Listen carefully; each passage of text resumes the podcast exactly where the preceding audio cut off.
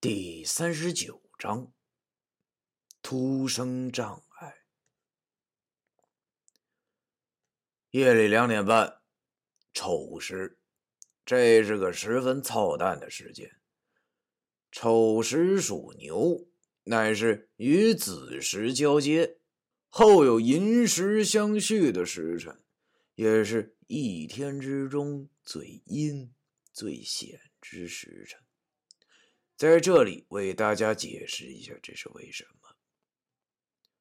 子时属鼠，据说天地生于子时，生之初没有缝隙，气体跑不出来，物质没有办法利用，但是被一只老鼠一咬就出了缝隙，才使气体跑了出来，物质也就能够得以运用。而老鼠有咬开天地之神通，所以子时便是属鼠了。而子时过后，正是天地初开的时辰，妖魔鬼怪趁机出来作祟。这个时间段就是午夜一点至三点之间，换算成地支，也就是丑时。此时的我正坐在漆黑的走廊里，脖子上挂着的手机光亮大概能映出我的脸。一到黑暗的地方，我就会紧张。但现在这份紧张感也正好能减轻我的睡意。可是今天不知道为什么，左等右等，碗里的筷子还是一点动静都没有，真是奇了怪了。难道他放弃了，还是这之中又有什么古怪？我看了看手机，已经两点四十了，还没出现，丑时就过去了。其实我挺期待他来的，这是实话，因为如果他不来，我也得守上一宿，这一晚上可怎么熬啊？到时睡意一来，我真扛不住了。我真怕他趁我睡觉的时候再出现，可就危险了。与其这样，还不如指望他快点出现，跟他对峙的时候还能暂时把睡意压一压。快来吧，大哥！我心中默默的念叨着。忽然，我听到了走廊的某处传来“嘎吱”一声，是开门的声音。我心想。完了，这一定是谁睡醒了想上厕所。可是，一想不对呀，这个旅馆房间里是自带卫生间的呀。不管怎样，这大半夜的，如果我现在这副手拿符，脖子挂手机，身边还放着这个大海碗的造型，被人发现的话，那可真是他妈解释不清了。往轻了说，哥们这阴阳先生的身份会泄露；往重了说，这非得落个变态夜里不睡觉的精神病的骂名。我赶紧把手机摁灭了。好在山里的黑夜是伸手不见五指的。随着手机光亮的消失，我四周再次的陷入了黑暗。我没敢动弹。要知道，我现在是靠墙坐着的。如果起身的话，势必会出声音。于是我屏住气息，连个屁也没敢放。随着开门的声音，我望去，是我右手边的方向走廊的尽头的一个房间。我记得这是参加写生的人里有今年大一的新生，而那个方向的屋子就是他们住的。我正纳闷是谁这么蛋疼，大半夜还出来瞎嘚瑟的时候，隐隐约约的听到了一个女人的声音从那边传了过来。虽然说话的声音很小，但是现在一楼安静的不像话，基本上掉根针都能听得见。上眼望去，只见一个大一的小女生穿着睡衣，边打电话边走出了那个屋子。然后把屋门关上了，以后就靠着墙坐在了走廊地上，和哥们儿我现在的坐姿基本一致。那个女的好像哭了，说话一抽一抽的。我心里这个急，心想着老妹儿你要哭回屋哭去啊，万一现在那个东西出现的话，可咋整啊？可是不管我心里怎么着急，我也没敢出声，只能盼着他能在那东西出来之前打完电话后回屋睡觉。要不可真毁了。暂且不说那东西如果现在出现的话，我的身份就会暴露，这都是小事啊。我是怕伤及无辜，真是个麻烦的女人呐！我该怎么办呢？A 冲到他面前，跟他说我是这旅馆的值班人员，旅馆晚上不让出屋。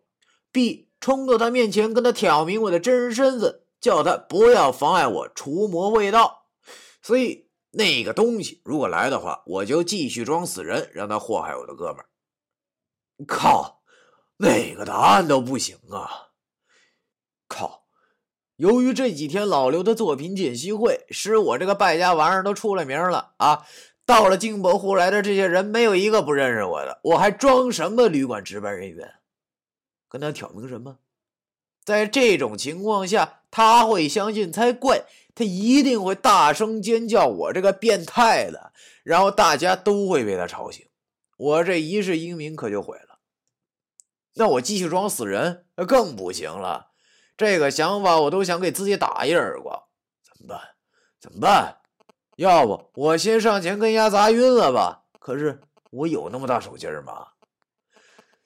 正当我脑子里乱成一团的时候，我忽然听见他说了一句话：“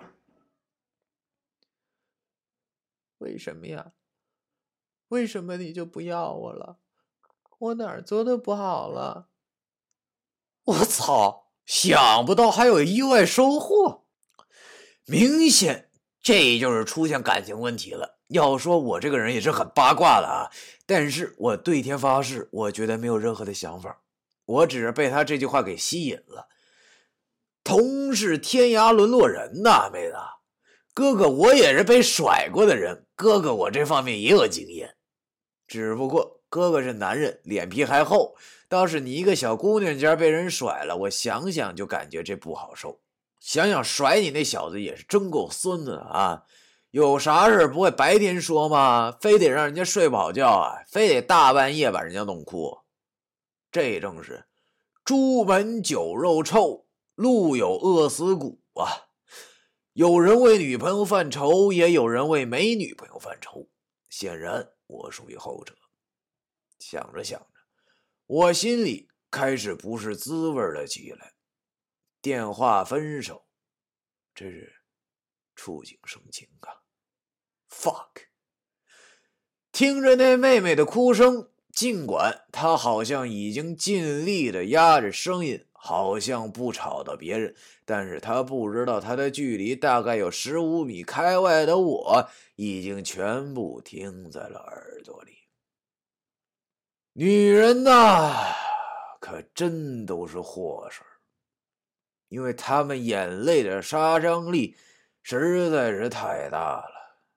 想当年，明末年间的吴三桂是多么爷们的条好汉呐！啊，但愣是被陈圆圆这个祸水给弄得头都把绿帽子顶了起来，反了，日子没法过了。说到眼泪。我忽然想起了那黄衣女鬼的眼泪，都是痴情女子啊！也不知道她现在和那个杂碎相处的怎么样。如果我是她，我就天天晚上吓唬董思哲那个瘪三儿。不过说起来，我还真的忘记问九叔那颗珠子是怎么回事了。呸！怎么想着想着还跑题了？现在可不是想这种事儿的时候。要知道，还有一个不知道是什么的东西随时会出现。这么危险的时候，可不是想那些无意义的事情的场合啊。于是我继续盼望这妹子早点回屋睡觉去。偷眼望去，那妹子好像挂断了电话。我心中落下了大半。打完电话就回被屋里好好的哭吧，小妹子，哭出来就好了。可是事情完全没有我想象中的那么简单。他挂掉电话后，竟然把头埋到了席间，哽咽的哭着，是那样的伤心。这可怎么办呢？算着时间，马上丑时就要过了。如果那东西今晚还来的话，应该就是这几分钟的事儿了。大姐呀，求你了，快回屋吧！